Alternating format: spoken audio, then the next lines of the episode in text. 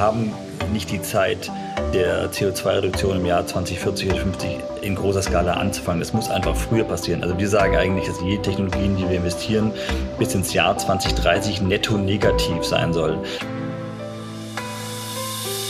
Gewinne Zukunft. Der Podcast, der dich dabei unterstützt, dein Unternehmen erfolgreich klimakompatibel zu gestalten. Hier lernst du direkt von den Menschen, die die Nachhaltigkeitstransformation als Pioniere entscheidend vorantreiben. Mein Name ist Zackers und ich freue mich, dich mit an Bord zu haben. Wie ihr wisst, unterstützt mich IBM bei meiner Mission und daher gibt es wie vor jeder Folge in unter 90 Sekunden einen Einblick in ein zum Episodenthema passendes IBM-Projekt. In der Episode heute wird es um Technologien gehen, die das Potenzial haben, CO2 im signifikanten Maße zu reduzieren. Besonders kritisch dabei ist der Zeitfaktor. Denn Technologien ergeben nur Sinn, wenn sie in Bezug auf die Kipppunkte rechtzeitig ihre Wirkung entfalten. Zum Glück gibt es bereits viele bestehende Non-Profits und Regierungsorganisationen, die in wertvollen Projekten gerade die besonders vulnerablen und von den Klimaauswirkungen betroffenen Gruppen im Blick haben. Oftmals fehlt es aber genau hier an der neuesten digitalen Technologie, um den Impact massiv zu skalieren. Und genau hier setzt der IBM Sustainability Accelerator an. IBM unterstützt ausgewählte Projekte mit einem intensiven Innovationsprozess und Mentoring über zwei Jahre. Teil des Accelerators ist einerseits die bewährte IBM Garage sowie die Unterstützung mit den passenden IBM-Technologien wie zum Beispiel der Hybrid Cloud oder der IBM Environmental Intelligence Suite. Letztes Jahr ist bereits die erste Kohorte gestartet mit einem Fokus auf nachhaltige Landwirtschaft. Hier arbeitet zum Beispiel The Nature Conservancy India mit IBM daran, das Verbrennen von Ernteresten in Indien zu reduzieren oder Haifa International arbeitet mit IBM daran, Bauern in Malawi dabei zu unterstützen, Ernten und Wetterbedingungen besser vorhersagen zu können und dadurch nicht nur nachhaltiger zu wirtschaften, sondern unterm Strich auch angemessener zu verdienen. Ende diesen Jahres startet schon die zweite Kohorte des Accelerators, dann mit einem Fokus auf saubere Energie. Mehr Infos findest du über den Link in den Show Notes.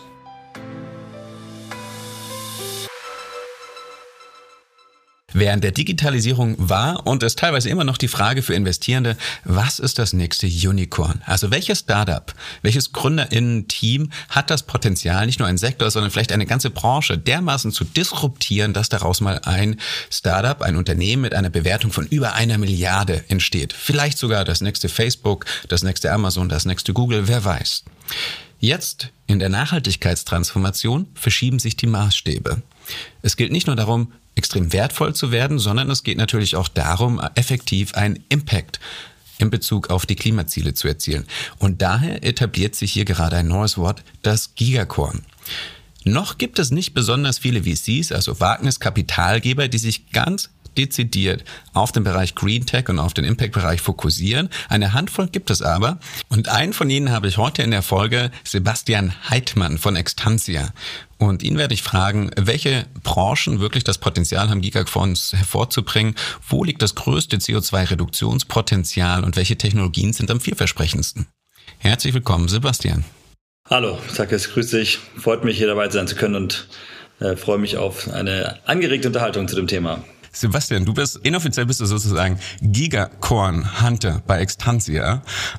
Ganz offiziell bist du erstmal Mitgründer und ähm, Operational Partner bei äh, Extantia. Und Extantia ist ein VC. Das heißt, ihr investiert in Startups. Erzähl mal, ähm, Gigacorn Hunter, wie kommst du da drauf? Was, was macht für euch ein Gigacorn aus im Vergleich zu einem Unicorn? Ja, das, äh, das, das Tierchen Gigacorn, das, das, das ähm, auf das konnten wir uns einigen, äh, das ganz gut beschreibt, was wir eigentlich suchen. Thema Giga kommt bei uns aus der Gigatonne CO2-Ausstoß, muss man erstmal vielleicht so erklären. Ähm, und für uns, wir sehen das Reduktionspotenzial einer Technologie als direkten Proxy für eine zukünftige Bewertung. Na? Ähm, insofern äh, sind die Firmen, die sehr viel CO2 reduzieren oder der Atmosphäre entziehen können, ähm, auch die Firmen, die später sehr viel wert sein werden. Insofern ist es die Kombination aus beiden Sachen. Das Gigacoin, das Giga steht für uns eben aus diesem eine, eine Firma, die ein Gigatonnen CO2-Problem löst. Wir emittieren heute ungefähr um die 50 äh, Gigatonnen CO2 pro Jahr als gesammelte Menschheit. Eine Firma, die in diesem in dieser Skala spielt, ist offensichtlich sehr groß, ja, ähm, und dementsprechend auch sehr hoch bewertet. Das ist die Kombination eben aus Unicorn und Gigatonnen CO2-Problemlöser, sage ich mal. Ja. Und das haben wir als Tierchen getauft. Das ist unser Panda vom WWF, ja, das ist bei uns das Gigacorn. Ähm, und das sind genau die Firmen, die wir suchen. Die finden wir natürlich nicht als Gigacorns, muss man auch klar sagen, sondern die müssen wir dort hinten noch äh, aufziehen. Ja, also die kommen vielleicht als Gigacorn Babys oder Kleinkinder zu uns, aber sicherlich nicht in diesem Reduktionspotenzial. Es gibt heute keine Firmen, die in diesem in dieser Liga spielen. Ja.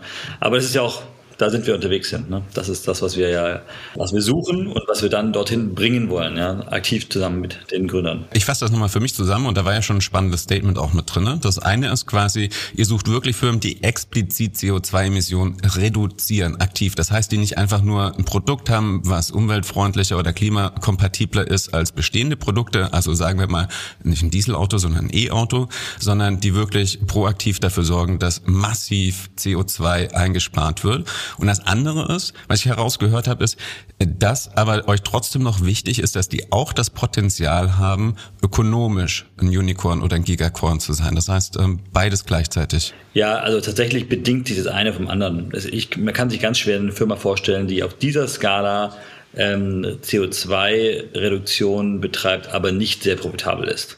Diese Skala ist so groß, das wird schwierig zu erreichen sein äh, mit Lösungen, die dauerhaftes Zuschussgeschäft sind. Ja. Aber zur Berichtigung, also wir investieren auch in Firmen, die aktiv ähm, CO2 äh, Emissionen wieder sozusagen rückgängig machen, aber natürlich auch die sie vermeiden. Beides. Also Vermeidung als auch das Carbon Removal machen wir beides. Ja.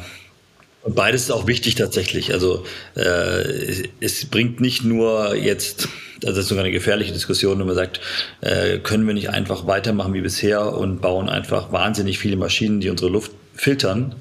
Ja, ähm, es ist eine Diskussion, die geführt wird. Ähm, da werden wir aber eher kritisch. Wir müssen auch grundsätzlich zu einer nachhaltigen und zirkulären äh, Wirtschaft kommen und nicht nur weiter sozusagen Raubbau am Planeten betreiben, aber zumindest mal das CO2-Problem lösen, indem wir Luftzersetzer, Luftfilter, Schornsteinfilter, sonst was. Also ähm, das ist allein keine Lösung, aber auf jeden Fall Teil der Lösung. Ja. Also das heißt, wenn ich, ich, ich gebe mehr Facetten, aber ich sag mal drei Facetten. Also eine ist so, der Lebensstandard, den wir heute haben, wir versuchen ein kleines bisschen grün zu machen. Ich würde sagen, das ist sustainable, was sustainable eigentlich auch schon wirklich abgeschwächtes Wort ist. Das ist so eben so für mich ist das dann wie mein SUV, aber halt mit einem E-Motor, aber trotzdem noch zweieinhalb Tonnen Masse für den Transport eines Menschen, so nicht wirklich als zukunftskompatible Lösung. Dann hast du vielleicht ein Produkt, und da reden wir nachher noch drüber, was ihr für Produkte ähm, bei euch zum Beispiel im Portfolio habt, die wirklich dafür sorgen, dass der Hebel deutlich größer ist, um in einer bestimmten Branche CO CO2 einzusparen. Und dann als dritte Facette, die wahrscheinlich dann noch wirklich die Königsdisziplin ist, proaktiv dafür zu sorgen, dass ähm, CO2-Emissionen wieder aus der Luft rausgeholt werden. Das heißt so das Direct Air Capture DRC. Und auch in der Größenordnung von Gigatonnen, und du hast ja gesagt, 52 Gigatonnen pro Jahr stoßen aktuell noch aus. Da müssen wir eh von wegkommen, aber heißt so ein Fünfzigstel davon ist natürlich schon eine richtige Ansage, keine Frage. Genau, und, und man muss auch realistisch sein. Äh, wir, also wir haben als Investmentkriterium, sagen wir, ab 100 Megatonnen CO2-Ausstoß, ja, ist es für uns eine, ist es für uns ein, also das Kriterium erfüllt, dass wir investieren können. Ähm, das ist auch schon sehr viel, muss man auch sagen. Also jetzt wirklich sozusagen annehmen könnte, nur 50 Firmen würden das Problem komplett lösen können, ist wahrscheinlich, oder Technologien, können auch mehrere Firmen sein, aber ist eher unwahrscheinlich. Ähm, obendrauf muss man davon ausgehen, dass es mehrere Competitors in einem Markt geben wird, dass man auch nicht unbedingt 100% Market Share hat. Also wir, wir gucken uns immer an, ist der Markt ein Gigatonnen CO2-Problem? Ja? Und was können wir für einen realistischen Marktanteil erwarten von einer Firma, die diesen Markt spielt? Äh, wir können nicht bei jedem Gigatonnen CO2-Problem davon ausgehen, dass ein Player am Ende auch das Gigacorn wird. Also das ist ähm, für uns Gigacorn ist mehr, die lösen ein Gigatonnen CO2-Problem und sind Teil der Lösung. Welche Branchen sind dann die, bei denen das größte Potenzial liegt? Also welche Branchen decken so den größten Teil der 52 Gigatonnen ab? Und wo denkt ihr, okay, da, da schauen wir bewusst rein, weil wir dort den größten Hebel erwarten? Ja, das ist relativ äh, simpel am Ende des Tages. Es geht natürlich äh, wie im Leben grundsätzlich fast immer nur um Energie. Ja? Also die Energie, und da rede ich nicht nur von Elektrizität, sondern Elektrizität und Wärme. Es wird gerne mal vergessen, dass Wärme auch ein echt wichtiger Bestandteil unseres Energiebedarfs ist. Knapp 50 Prozent ja, global. In, in nördlichen Regionen auch noch mehr. Also äh, das ist natürlich 73 äh, Prozent der gesamten CO2-Emissionen stehen mehr oder weniger direkt mit Energieaufwand im Zusammenhang. Nicht für Elektrizitätsgewinnung oder Wärmegewinnung, Heizen und so weiter, sondern auch viele andere Prozesse, die einfach Hochtemperaturprozesse sind und ganz starke Emitter sind. Zum Beispiel Beton und Stahl kann man da nennen, ja. Und damit auch die Bauwirtschaft natürlich. Äh, wenn ich jetzt sozusagen nicht in die Bauwirtschaft cluster, sondern sage, ja, aber was ist denn der Hintergrund? Warum ist denn Stahl so wahnsinnig CO2-aufwendig? Dann kommst du immer zur gleichen Sache. Es wird halt mit mehreren tausend Grad gekocht und das ist einfach extrem energieaufwendig. Ähm, das gleiche gilt für Beton, das gleiche gilt für viele andere ähm, Bereiche Bereiche auch. Ja. Äh, insofern natürlich ist eine, äh, eine erneuerbare Wärme- und äh, Stromquelle natürlich ein, der heilige Gral, sage ich mal. Ja. Wir kennen ein paar und die bauen wir auch schon kräftig aus. Also wir haben die Wasserkraft, wir haben durch Wind, wir haben durch Solar, ähm, die kann man nennen. Wir sind stark der Meinung, dass da auch noch mehrere Möglichkeiten gibt, die wir heute noch nicht optimal genutzt werden, wozu nicht Nuklear und Fusion gehören bei uns. Die sind auch spannende Technologien, aber fallen bei uns wegen dem sehr langen Zeithorizont fürs Deployment raus. Ja. Ähm, wir gucken uns immer Technologien an, die relativ schnelle Dekarbonisierungserfolge erreichen können. Wir haben da, sag ich mal, ein Prinzip, das die Ökonomen als Time Value for Money kennen. Wir haben das ein bisschen umge äh, Model in Time Value of Carbon. Ja, heißt eine Tonne CO2, die heute vermieden oder entzogen werden kann, ist einfach deutlich mehr wert, als wenn das erst im Jahr 2040 oder 50 passiert. Ja. Das ist spannend, also weil da sind ja zwei Prozesse gleichzeitig. Das eine ist gerade bei der Diskussion Nuklearkraft eben ist, bis wir die ganzen neuen ähm, Gener ähm, Atomkraftwerke oder dann vor allem Fusionsatomkraftwerke äh, gebaut hätten, wären die Kipppunkte schon erreicht, das ist das eine. Aber bei euch heißt das ja eben, es geht ja auch um den Return des Investments. Das heißt, es ist ja eine doppelte quasi Motivation. Einerseits, gerade jetzt bei einem VC wollen die Leute ja wahrscheinlich schneller wieder ihr Investment haben als, ähm, ich weiß nicht, wer Atomkraftwerke finanziert, aber ich nehme an, ihr habt einen kürzeren Zeithorizont plus die Kipppunkte müssen ja auch viel früher quasi schon eingedämmt werden. Hier sind für uns vor allem die Kipppunkte wichtig, die Klimakipppunkte. Wir haben nicht die Zeit, äh, mit der CO2-Reduktion im Jahr 2040 oder 50 in großer Skala anzufangen. Das muss einfach früher passieren. Also wir sagen eigentlich, dass jede Technologien, die wir investieren, bis ins Jahr 2030 netto negativ sein soll. Das heißt, die verkörperten Emissionen im Aufbau, weil oft im Aufbau verkörpert man erstmal noch mehr Emissionen, weil erstmal das Kraftwerk gebaut werden muss, es muss erstmal hergestellt werden aus Stahl, mit heutigen Energiequellen und aus sonstigen äh, Materialien, die aus der Welt überall angekarrt werden. Also erstmal hat man relativ viele sogenannte verkörperte Emissionen im Aufbau, die sollten bis 2030 zurückgezahlt sein. Die Technologie sollte also schon anfangen zu reduzieren und ähm, dann ein wirklicher Netto-Reduzierer werden. Das ist, ein, das ist keine leichte Aufgabe. Tatsächlich fallen sehr viele Firmen, die auch spannende Geschäftsmodelle haben, aus Grund dieser ähm, Thematik einfach durchs Raster, ja. Äh, die, die dauern zu lange im Aufbau. Ich nehme immer so ein Beispiel, ist glaube ich leicht verständlich, ist so eine Bahnstrecke. Ja. Wenn ich jetzt heute von, von Berlin nach ja, Köln eine Bahnstrecke bauen will, ja, ähm, eine Neu, einen Neubau, dann verbaue ich erstmal die nächsten 10, 15 Jahre sehr viel CO2 weil ich eben die ganzen Brücken und Tunnels alles bauen muss. Erstmal alles nur Emissionen und dann fangen irgendwann mal die Züge an drüber zu rollen. Äh, da müssen viele Züge drüber rollen, alleine nur um den Bau wieder zu kompensieren.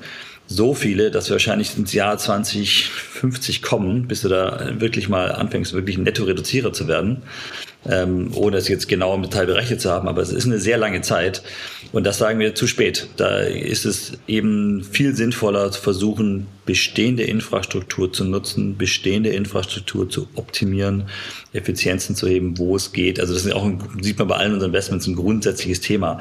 Wo können wir bestehende Infrastruktur nutzen? Ja. Beispiel vielleicht äh, aus unserem jetzigen Portfolio ist eine Firma aus Deutschland auch, die Neratec. Ähm, die stellen E-Fuels her. Ähm, Fokus liegt auf ähm, äh, der Luftfahrt und der Schifffahrtindustrie. Einfach weil klar ist, dass die noch Jahrzehnte brauchen, bis sie sich wirklich effektiv über Wasserstoff dekarbonisieren können. Ja, und die jetzige Flotte an Schiffen und äh, Flugzeugen werden wir nicht von heute auf morgen einmotten oder einfach ersetzen können. Das ist sehr, sehr viele Einheiten, hier draußen sind.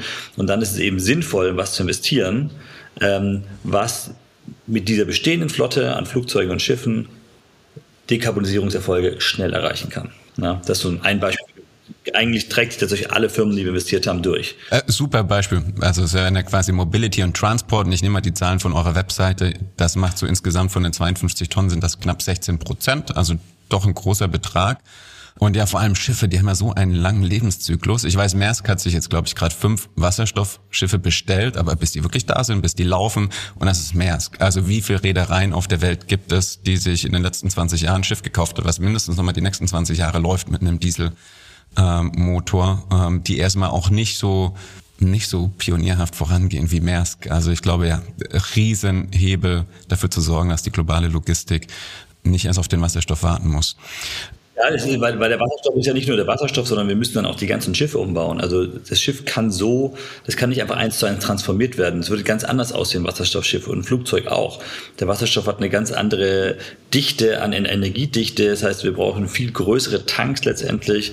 Äh, bei Flugzeugen heißt es eine komplett neue ähm, Aerodynamik, die entwickelt werden muss, weil die Flugzeuge einfach viel, sag ich mal in Anführungsstrichen, dicker aussehen. Ja, das ist das ist keine leichte Aufgabe. Also äh, und da muss man schon sehr lange in die Zukunft gucken, ja, ähm, bis das erste Wasserstoffflugzeug mit einer komplett neuen Aerodynamik vom Stapel läuft.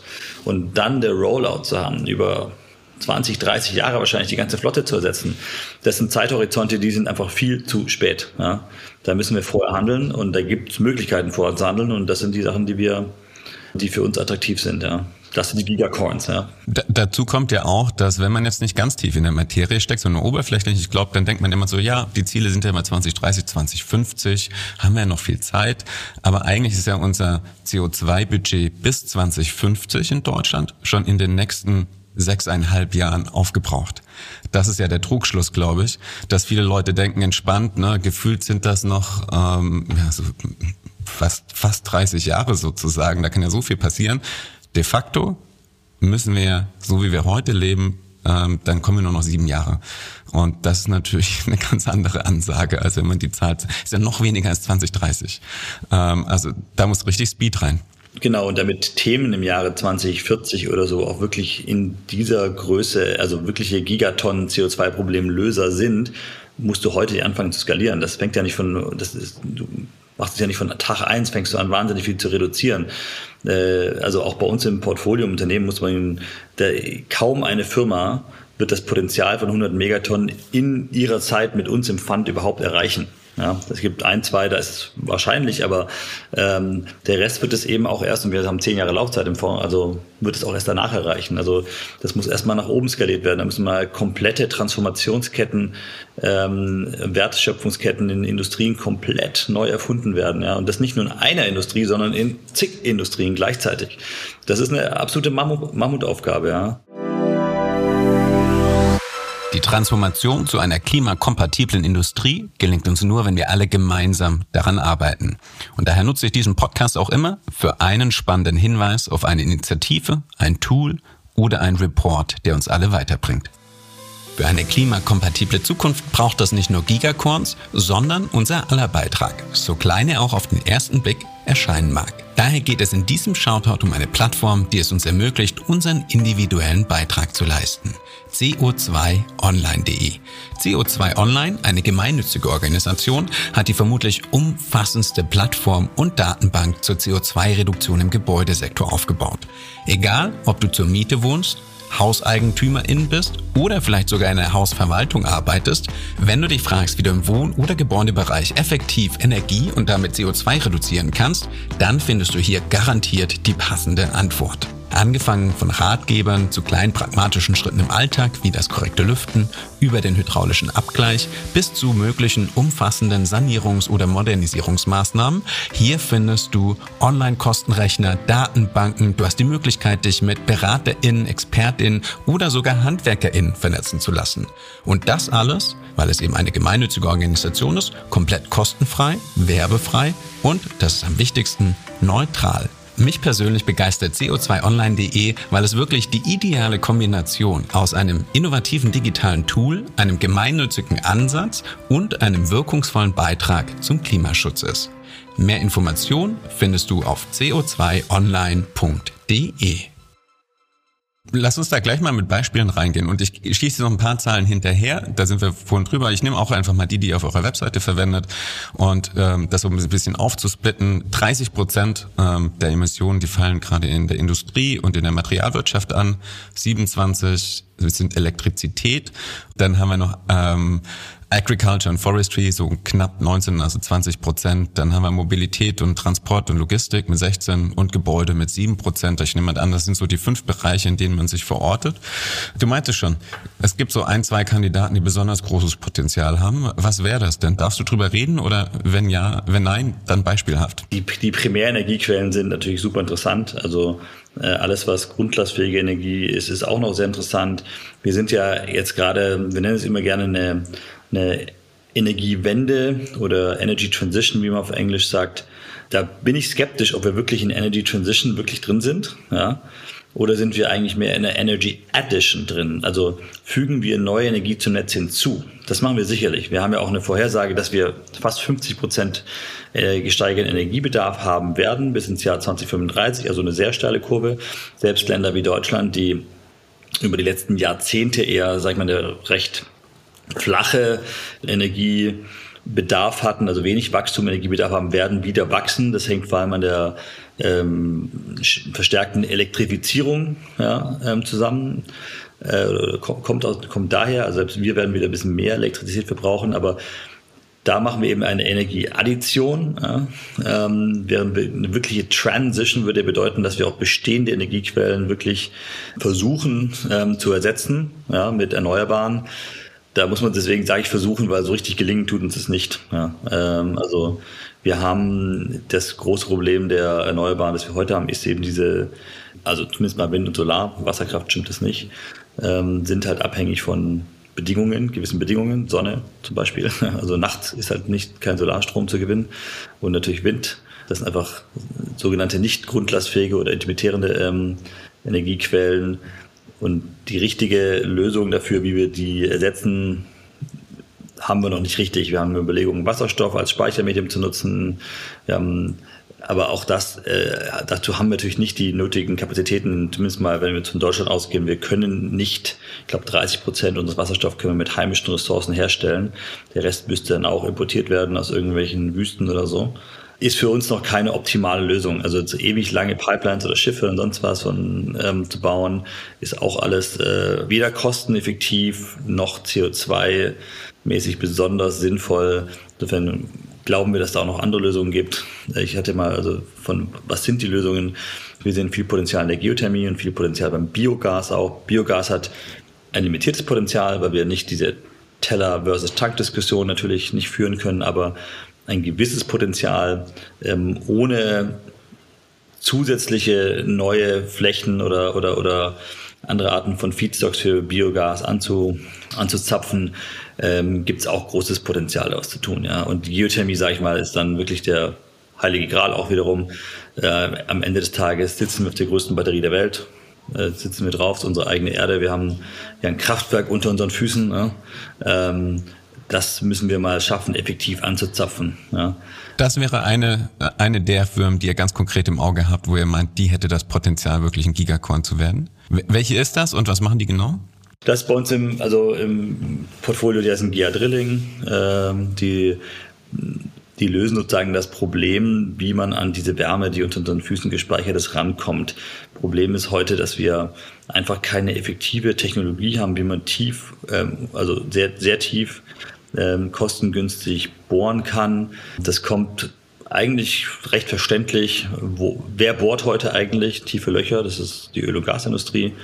Ähm, die bohren ungefähr 100.000 Löcher im Jahr aktuell und haben über die letzten Jahrzehnte oder fast schon noch länger auch eine sehr große Effizienzsteigerung gesehen mit wahnsinnigen Kostenkurven, die nach unten gegangen sind über die letzten Jahre. Die haben einfach immer ihr Material verbessert und verbessert und sind sehr effektiv geworden in dem Bereich. Wie man, also früher hat man mit mehreren hundert Leuten für mehrere Monate so ein Loch in Texas irgendwo gebohrt. Ja. Das klingt, als wäre das Problem gelöst, aber du hast ja den Satz angefangen mit, wir sind noch nicht so weit. Also du meintest, die Ölindustrie bohrt effektiv, aber für die Geothermie? Kommt das Problem, wo finden wir Öl und Gas? Öl und Gas finden wir in sogenannten Sedimentgeschichten, äh, Sedimentschichten, das ist ja abgesunkene Biomasse ähm, und die hat sich da irgendwo halt abgelagert im, im Sedimentgestein. Dort finden wir Öl und Gas im Sediment, ja. Wenn wir jetzt tiefer gehen, kommen wir sozusagen in harten Gesteinsschichten. Da kommen wir zu Granit oder Quarzit. Dort wird es immer wärmer, ja, je tiefer wir kommen. Aber was wir ganz sicher nicht mehr dort finden, ist Öl und Gas. Deswegen haben wir super gute Technologie und ausgereifte Technologie im Bereich ähm, Sedimentbohren, ja, weil dort konnten wir eben was finden und eigentlich gar keine Technologie, wenn es an die harten Gesteinsschichten rangeht, weil dort schlicht und einfach bisher kein keiner nach gefragt hat. Ne? Also, was, was, was soll ich da unten? Und genau das, das gucken wir uns an und wir gucken uns jetzt mehrere Firmen an in dem Bereich und haben, also GR Drilling haben wir jetzt investiert, aber ähm, gibt auch noch andere Firmen in dem Bereich, die genau dieses Problem lösen wollen. Die stellen jetzt eben die nächste Generation an Bohrköpfen her, ohne zu technisch zu werden. Äh, die lösen das Problem, dass man tief ähm, bohren kann und damit hat man dann auch eigentlich weltweit global Zugang zur Geothermie. Ja. Äh, das ist, heute ist es ja ein Thema von Anomalien. Ja. Wir suchen tektonische Anomalien, also ein Vulkan ja, oder eine tektonische Plattengrenze. So in Deutschland wäre das der Rheingraben zum Beispiel. Ähm, oder ich glaube, bekannt ist vielleicht Island. Die nutzen Geothermie sehr stark. Die Idee ist jetzt eben mit neuer Bohrtechnologie eben nicht nur an tektonischen Anomalien, an Wärme zu gelangen, sondern eigentlich letztendlich überall auch in der Mitte der Platte anzukommen. Wie groß ist da das Potenzial? Also bis wann könnte man wirklich ähm, genug Wärme und Energie gewinnen? Und welchen Maßstab, äh, welche Größe habt ihr da vor Augen? Also das, das Potenzial ist, muss man sagen, letztendlich unendlich groß, ja. Also weil der, der Erdkern speichert natürlich extrem viel Energie und da geht auch eine, ähm, also wir haben im Prinzip für mehrere Milliarden Jahre äh, Energie im, im Planeten, ja. Ähm, und die, die Frage kommt häufig, sag mal, kühlt der nicht aus, wenn du jetzt da mehrere Löcher reinbohrst? Ähm, du gehst vielleicht auf 10 Kilometer, der Erdkern liegt bei irgendwas 6.500 irgendwas. Also da ist noch einiges ähm, da und und natürlich ist auch eine Reaktion, die immer weiter nachheizt. Ne? Also da ist eine nukleare Reaktion, die im Erdkern ähm, vorgeht. Also das ist ein, sozusagen eine Art Kraftwerk erstmal zu dem Thema. Es gibt unbegrenzt viel Energie. Bevor wir da ans Limit kommen, haben wir ganz andere, sage ich mal, galaktische Probleme mit unserem Sonnensystem und so weiter. Ähm, das ist also Zeitspanne, Horizont, über die wir uns keine Gedanken machen müssen. Jetzt die Frage der Skalierung. Wie schnell kommt man an sowas ran und wie, wie wann ist sowas verfügbar? Das hängt natürlich wie immer ab von den Ressourcen, die man da reinpackt. Ne? Also mit wie viel Werf wollen wir solche Technologien entwickeln? Ähm, aktuell ist es noch wenig, aber ähm, es passiert viel zurzeit in dem Bereich. Vor allem interessant ist eigentlich, dass die globale Öl- und Gasindustrie sagt, sag mal, wo sind wir eigentlich beim Thema Energy Transition? Ja? Wo haben wir irgendwelche Arten von Skills, Assets und Know-how, die wir einbringen können? Und da ist natürlich die Geothermie sehr naheliegend. Sie verstehen sehr viele Teile der Wertschöpfungskette, verstehen sie und dominieren sie heute auch, ja. Ähm, und du hast eine globale Industrie dahinter, die mit relativ hoher Geschwindigkeit und Skalierung auch implementieren kann. Ja, also ich habe vorhin mal die Zahl genannt, die bohren ungefähr 100.000 Löcher im Jahr theoretischer Bedarf für die komplette Erde wären ungefähr 600.000 Löcher. Ja, mal so theoretisch errechnet ist praktisch anders, aber einfach mal ein theoretisches Rechenbeispiel. Also da kann man sich dann schon eine gewisse Skalierung vorstellen. Ich würde nicht sagen, dass die auch morgen zu 100 Prozent auf die Geothermie setzen. Sicher nicht. Das wird aber Stück für Stück kommen. Ähm, und man hat halt eine Industrie dahinter. Ne? Und zwar eine sehr große Industrie. Das ist ja unglaublich wichtig, weil eigentlich, ich glaube, der größten Probleme, die wir haben, ist ja die Defossilisierung von Öl und Gas. Und ähm, die haben jetzt auch nicht unbedingt die intrinsische Motivation, die Energiewende besonders schnell voranzutreiben.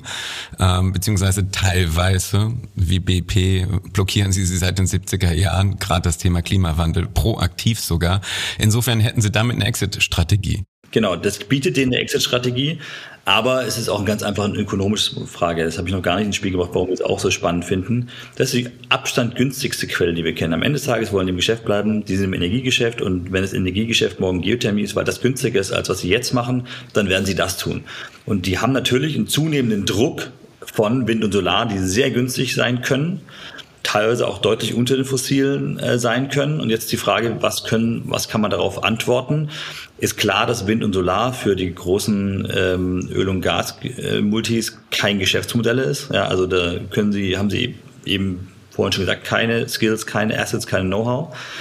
Die haben sich alle natürlich irgendwie ein paar, sag ich mal, Feigenblätter Solarparks oder Windparks hingestellt, aber das ist, wenn man das mal auf ihre Bilanz sieht, wie viel Watt sie an Solar- oder Wind ins System einspeisen und wie viel kommt aus fossilen Energieträgern, ist durch ein Witz. Ja, also da kommt natürlich immer noch der absolut überwiegende Teil, also meistens 99 Prozent tatsächlich einfach noch aus fossilen Energieträgern. Spannend, ähm, das finde ich gut. Äh, das ist zum Beispiel was, was mir in den letzten Monaten noch gar nicht über den Weg gelaufen ist. Also so eine Technologie, die tatsächlich das Potenzial hat, auch für Öl und Gas spannend zu sein. Wir waren gerade in Houston gewesen, nur mal kurz dazu, einen kleinen Schwank dazu. Äh, in Houston gewesen, große Öl- und Gasmesse OTC, da sitzen sie alle ähm, und Talk of the Town war Geothermie. Also wirklich, wurde richtig viel darüber gesprochen. Äh, und Houston, da kommen fast alle dieser globalen Firmen, die in dem Bereich Drilling Technology sitzen, sitzen eigentlich fast alle in Houston. Das sind so nicht so bekannte Firmen vielleicht, aber auch doch, doch sehr große Firmen, Schlumberger, Baker Hughes, Halliburton, Weatherford, so äh, alles Amis eigentlich. Ähm, gibt noch so ein paar Pendants in China und ähm, im Mittleren Osten gibt es auch noch eine, aber eigentlich global sind es die Amerikaner, die das Geschäft und, und alle aus Houston. Und wenn Houston jetzt darüber spricht und auch Houston darüber investiert, also die haben auch in den letzten Monaten wurde mehr in diesem Bereich investiert als wahrscheinlich jemals zuvor, äh, in allen Jahren gemeinsam zusammen davor. Also das ist nicht nur äh, Talk of the Town, sondern da wird auch richtig, da passiert auch in Houston gerade eine, eine Zeitenwende, ja. Also Geothermie ein Thema, ähm, wo potenziell viele Firmen aus den USA kommen, die dort an den Start gehen können, weil sie eine Initiative haben, quasi umzusteigen von, sagen wir mal, den oberen Sedimentschichten runter wirklich in die Tiefe zu bohren und eh schon in dem Feld sind.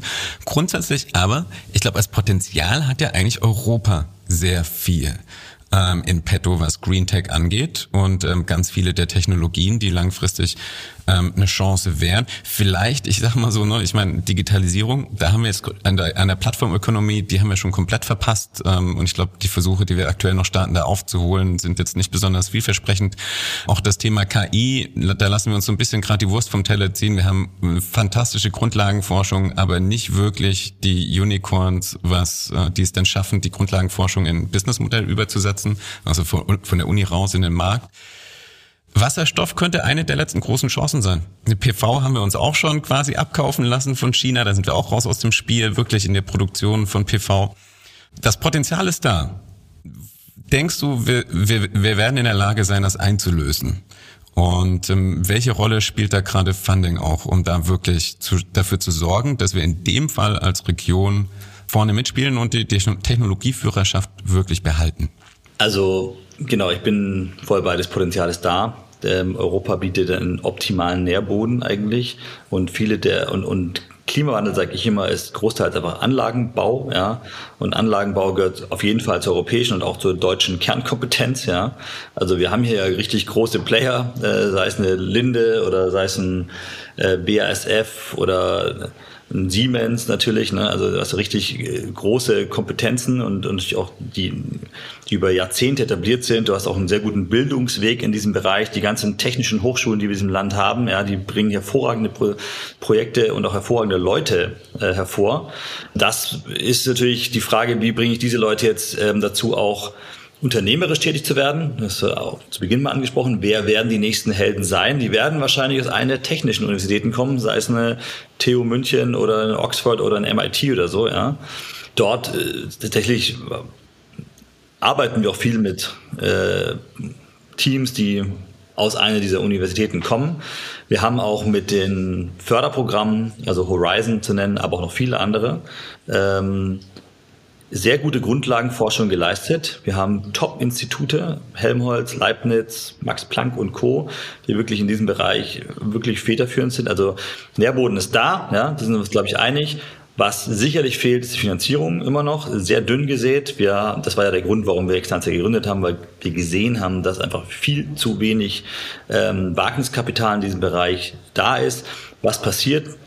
Der gute Gründer oder der gute Ingenieur, sage ich mal, oder Techniker oder Chemiker, was immer er ist, verlässt das KIT in Karlsruhe ähm, und hat sicherlich auch dort vielleicht auch gute Ideen gehabt, aber wird die selten in die Realität umsetzen oder in die Tat umsetzen, weil am Ende ihm halt der Job beim Corporate, beim Daimler oder sonst wo äh, ähm, einfach eine Sicherheit gibt, die er aktuell auf dem Markt kaum haben kann, weil es kaum Kapital gibt. Das ist anders, wenn ich jetzt äh, ein digitaler Gründer bin. Da weiß ich, ich habe eine ganze Phalanx an, an, an Geldgebern, die bereit sind zu investieren. Da riskiert man diesen Sprung schon mal eher. Also mein Aufruf an die Ingenieure ist äh, und an die Wissenschaftler ist zu sagen, äh, es, es wird mehr Kapital in diesem Bereich geben. Es wird was passieren. Äh, traut euch wieder zu gründen, sagen muss man sagen. Diesen, diesen die Pioniergeist, den brauchen wir wieder, ja. Äh, den der hat ja auch zu diesen ganzen Firmen geführt, die wir heute haben. Also dieser Pioniergeist, vor allem im Süddeutschland, Südwesten verheimatet, ganz besonders stark, aber eigentlich überall auch, ähm, ist schon sehr bemerkenswert und hat zu dieser unglaublichen, ja, was wir Mittelstand auch nennen, geführt. Ne? Ähm, und den brauchen wir wieder auch, um die, äh, die Transformation zu machen. Und ich glaube, da haben wir optimalen Nährboden für, ja. Optimalen Nährboden, aber was du gesagt hast, klingt ja erstmal besorgniserregend, weil du hast nämlich gesagt, ähm, da ist nochmal viel weniger Kapital als ähm, für die Digitalwirtschaft. Das heißt, äh, sind, äh, haben wir das Glück, dass die anderen Regionen da ähnlich aufgestellt sind? Oder wie verhält sich das im Vergleich zu China, Asien, zu den USA? Wie gehen die mit ihrem Green Tech-Sektor um? Haben die den schon auf dem Schirm und wie stehen die im Vergleich da? Ich muss ehrlich sagen, auf der, ja, die haben sicherlich auf dem Schirm, aber meistens eher in der, in der Ausbau-Deployment-Phase. Die, ich meine, die Innovation im Solarbereich kam auch aus den USA nach Deutschland und dann die Skalierung hat in China stattgefunden. Das ist jetzt ein Thema, darüber müssen wir natürlich auch sprechen. Wo skalieren wir diese Firmen? Ähm, das stimmt auch. Es gibt natürlich keine großen Late-Stage-Funds. Es gibt ja so ein paar Initiativen auf EU-Ebene. Bin ich eigentlich eher kritisch, wenn es mit Public Money passieren sollte. Sollten wir versuchen, mit privaten Geldern hinzubekommen. Ähm, oder zumindest mal kann die öffentliche Hand mehr und effizienter privates Kapital mobilisieren. Dafür treten, ähm, ja, treten wir stark ein, dass das passiert. Ja.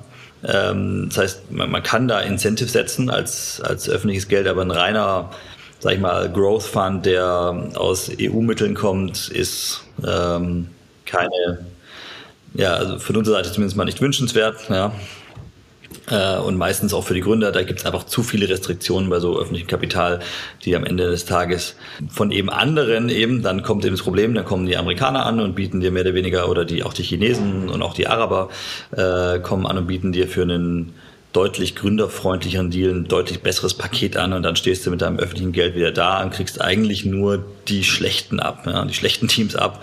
Insofern muss man aufpassen, dass das nicht in die Richtung geht. Wie viel sind denn in eurem Portfolio, wie viel kommen denn aus Europa? Ähm, die meisten tatsächlich. Also ähm, wir haben eigentlich nur ein USA-Investment aktuell. Ja. Ähm, und der Rest kommt aus Europa slash Israel, sage ich mal, wenn ich Israel noch dazu zählen darf. Ja. Und du meintest, es passiert auch was im Thema VC. Es gibt, glaube ich, äh, ich kenne jetzt, äh, wahrscheinlich gibt es viel mehr, ich kenne aber noch eine Handvoll. Ne? Wir hatten uns ja auch bei dem quasi ähm, Impact VC äh, beim Startup-Verband äh, kennengelernt. Das heißt, der die ähm, Pirate Impact äh, habe ich noch auf dem Schirm. Den World Fund von Ecosia gibt es jetzt seit knapp einem halben Jahr. Und also gibt es da noch eine Handvoll mehr, die signifikant sind? Es gibt eine Handvoll mehr und entstehen sicherlich auch noch mehrere aktuell. Ähm, also wir haben in Deutschland noch äh, äh, Climentum und Planet A ja, äh, zu nennen. Ähm, da war ja auch der Christian Schad dabei, als wir uns getroffen hatten. Aber es gibt noch mehr. Es gibt in UK noch ein, zwei. Es gibt auch in Island, aus Island zum Beispiel einen in diesem Bereich. Und es werden auch immer mehr entstehen, in, auch über verschiedene Stages hinweg. Es gibt auch mittlerweile so ein, zwei Mainstream-Funds, die in die Richtung gehen wollen. Ja. Ähm, es tut sich was im Bereich Finanzierung. Das heißt, mehr Kapital ist da und es wird mehr werden. Du hast auch schon gesagt, eben so ein Beispiel GA-Drilling. Das ist so eins dieser potenziellen Gigacorns, die ihr im Portfolio habt, die ihr auch auf dem Schirm habt. Gibt hoffentlich noch ein, zwei, drei mehr. Ich, ich glaube, dann machen wir da den Wrap-up, würde ich sagen. Was sind die wichtigsten Takeaways? Die sind, wir müssen weg von einfach nur unsere Produkte ein kleines bisschen grüner machen. Mein Lieblingsbeispiel, das hast nicht du gesagt, aber ist eben anstatt einfach nur quasi einem Verbrenner-SUV ein grünes SUV, sondern es braucht grundsätzlich neue Mobilitätslösungen. Spannend, aber das, den Punkt von dir fand ich spannend. Sie müssen aber effektiv innerhalb der nächsten einstelligen Zahl an Jahren dafür sorgen, dass wir die CO2-Emissionen senken. Und das heißt, dass so, was man sonst immer denkt, so ja klar, dann fahren wir mehr Bahn, funktioniert nur, wenn die Schienen schon da sind. Also es müssen Lösungen sein, die, wie du gesagt hast, die, ähm, die bis sie wirklich effektiv wirken, nicht noch mehr Emissionen verursachen und dann unterm Strich erst in den nächsten 20, 30 Jahren ähm, Emissionen einsparen. Das heißt, das ist eine echt anspruchsvolle Aufgabe. Es werden vor allem sehr technologische Lösungen sein. Wir haben gutes Potenzial hier in Europa, weil wir sehr viel gute Grundlagenforschung haben, sehr viele Maschinenanlagenbauer, die das notwendige Know-how mitbringen. Hoffen wir, dass viele der Gigacorns tatsächlich dann auch aus Europa kommen.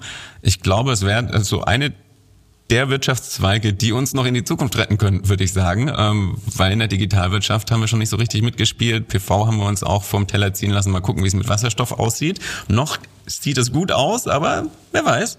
Also Green Tech äh, wahrscheinlich einer der spannendsten Bereiche überhaupt für die europäische und speziell für die deutsche Wirtschaft, ähm, dort wirklich ähm, kräftig zu investieren. Danke dir vielmals, Sebastian. Mit Blick auf die Uhr und weil ich weiß, dass du los musst, würde ich sagen, belassen wir es dabei. War wahnsinnig toll, dass du mit an, äh, an Bord warst. Danke dir. Ich danke dir, Takis. Schönen Tag noch. Das war schon die sechste Folge von Gewinne Zukunft. Weitere sind schon in der Produktion, also klicke am besten auf den Folge- oder Abo-Button in deiner Podcast-App und, das würde mir persönlich am meisten bedeuten, hinterlasse bitte dein Feedback und eine Bewertung. In den kommenden Folgen kannst du dich auf den CEO des Bundesverbandes Nachhaltiges Wirtschaften freuen, Katharina Reuter, oder auf die Gründerin von Plan A, Lubomila Jordanova.